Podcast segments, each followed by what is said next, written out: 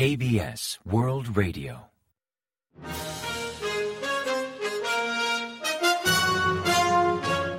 Informativo de KBS World Radio. Bienvenidos un día más al informativo de KBS World Radio. Les habla Javier Castañeda y tras el saludo les avanzamos los principales titulares del día 15 de diciembre. Jun culmina su visita a los Países Bajos.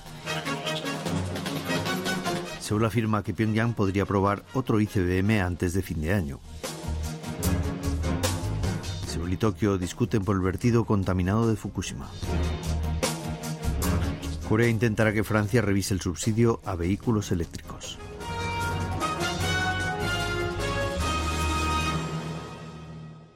Tras el avance de titulares les ofrecemos las noticias. El presidente Yoon Suk-yeol volvió el viernes 15 de Países Bajos, viaje que marca la primera visita de un mandatario surcoreano a dicho país desde que establecieron lazos diplomáticos en 1961. Durante su viaje anunció la creación de una alianza en semiconductores entre Corea y Países Bajos, además de recorrer las instalaciones de ASML, el mayor proveedor del mundo de sistemas de fotolitografía para semiconductores. Tras su vuelta a Seúl, Jun reanudó sus actividades y el viernes por la tarde recibió a Cristalina Georgieva, directora gerente del Fondo Monetario Internacional, y también completó el reemplazo de gabinete al sugerir los nombres de candidatos a ministro de Exteriores y ministro de Industria, así como a director del Servicio Nacional de Inteligencia. Un alto cargo de Seúl estima que Pyongyang podría probar un misil balístico intercontinental en diciembre antes de fin de año. Kim Tae-hyo, subdirector de la Oficina de Seguridad Nacional de Presidencia, explicó el jueves 14 desde Washington DC, a donde viajó para participar en la segunda reunión del Grupo Nuclear Consultivo Corea del Sur-Estados Unidos. Sin embargo, optó por guardar silencio al ser preguntado si Washington compartía esa opinión. Un nuevo ensayo balístico intercontinental de Corea del Norte complicaría la situación en la península coreana tras el reciente lanzamiento de un satélite espía en el mes de noviembre y la ruptura del acuerdo militar intercoreano del 19 de septiembre de 2018.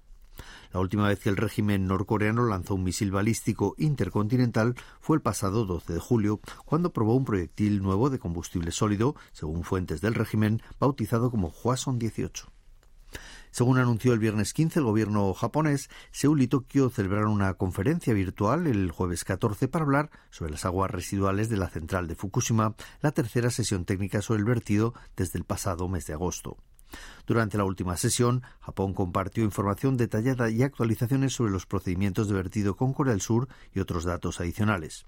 En tanto, TEPCO, empresa a cargo de la central nuclear de Fukushima, culminó el 20 de octubre la tercera descarga de agua contaminada y, según el plan, habrá otra a principios de año, mientras que en abril anunciarán las previsiones de vertido para el próximo año. El gobierno surcoreano ha decidido presentar una queja formal y solicitar a Francia que revise su criterio para otorgar subvenciones a vehículos eléctricos después de que París excluyera a vehículos como el modelo Kia Niro de su programa de subsidios. El Ministerio de Comercio, Industria y Energía expresó el viernes 15 que colaborará con el sector automotriz para asegurar que sus vehículos eléctricos gocen de las subvenciones que ofrece Francia. La cartera afirmó que intentará resolver el tema mediante consultas bilaterales de alto nivel.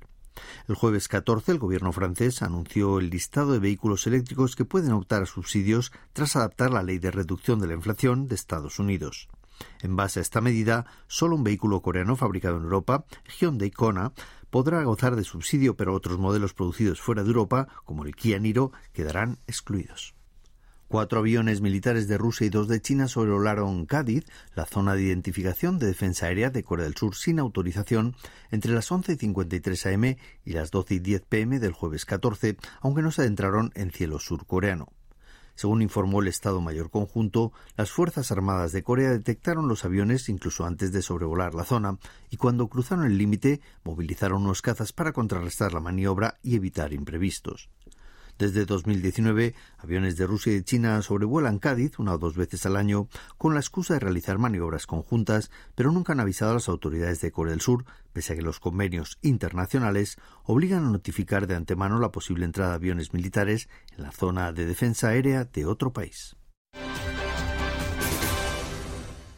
Los kioscos de pruebas PCR y antígeno rápido de COVID-19 dejarán de operar el día 31 de diciembre, al reducirse significativamente el volumen de pruebas realizadas y para normalizar la actividad de los centros sanitarios. Actualmente, Corea mantiene operativos 500 de estos kioscos a nivel nacional, aunque cada vez la gente se hace menos pruebas, pasando de 47.000 al día entre abril y junio a unas 8.000 en el mes de octubre. En todo caso, el Gobierno seguirá ofreciendo PCRs gratuitas a los grupos vulnerables y mantendrá el nivel de alerta ante crisis sanitaria de COVID-19 en alarma, considerando el posible aumento de casos en invierno, en paralelo a otras infecciones respiratorias como la epidemia de gripe. La Agencia de Control y Prevención de Enfermedades de Corea ha alertado de un notable aumento de casos de gripe durante la segunda semana de diciembre, concretamente del día 3 al día 9, reportando un mayor incremento en los últimos cinco años. En solo una semana detectaron 61,3 casos de gripe por cada mil visitas a centros médicos, un 26,1% más que la semana anterior y un 63,9% más respecto a la tercera semana de noviembre. El incremento afecta especialmente a alumnos de primaria, secundaria y bachillerato, aunque gran parte de los hospitalizados por gripe supera los 65 años. La agencia llama a vacunarse contra la gripe, principalmente a niños de 6 meses hasta 13 años, mujeres embarazadas y mayores de 65 años, al ser grupos cuyos contagios podrían derivar en complicaciones graves como neumonía. En el informe Tendencias Económicas de diciembre, el Ministerio de Estrategia y Finanzas señala que aunque la recuperación económica varía por sectores, se observan brotes verdes especialmente en producción y exportación de manufactura y semiconductores, así como una mejora sostenida del empleo. En cuanto a la incertidumbre internacional, habla de buenas perspectivas en tecnologías de la información y preocupación por un frenazo en la recuperación global, mientras riesgos geopolíticos como el conflicto en Ucrania y la inestabilidad en Oriente Medio o posibles problemas en la cadena de suministro mantienen dicha incertidumbre. En términos de inflación, destaca la ralentización en el aumento de precios, pues el coste de productos agrícolas, pesqueros y petróleo registró una notable caída en noviembre respecto al mes anterior, contribuyendo a reducir la inflación en general y situando la inflación en un 3,3%, un 0,5% menos que el mes anterior.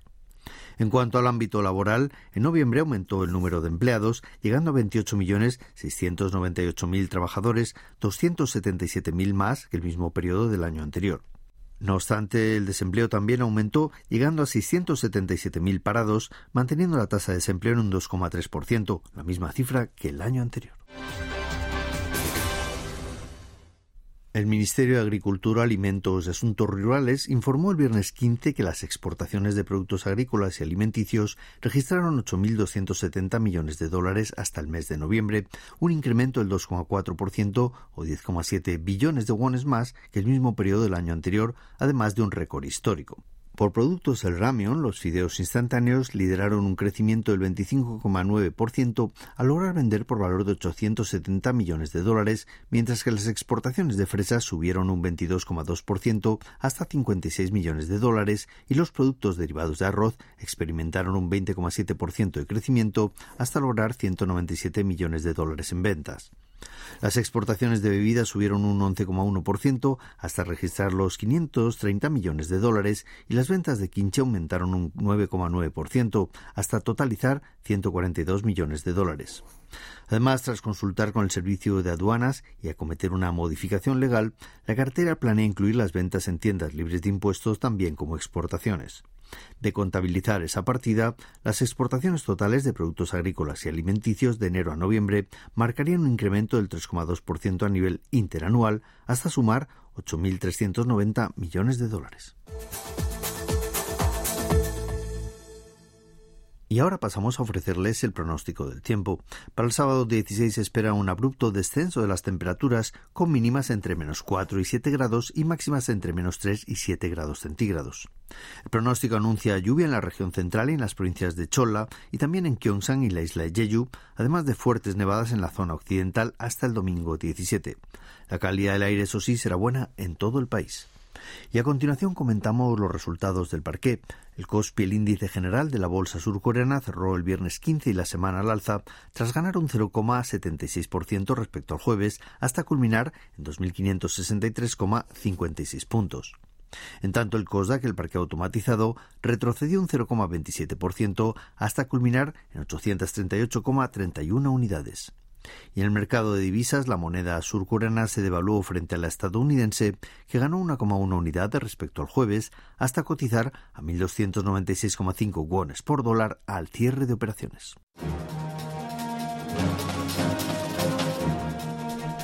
Y hasta aquí el informativo de hoy. Gracias por acompañarnos y sigan en la sintonía de KBS World Radio.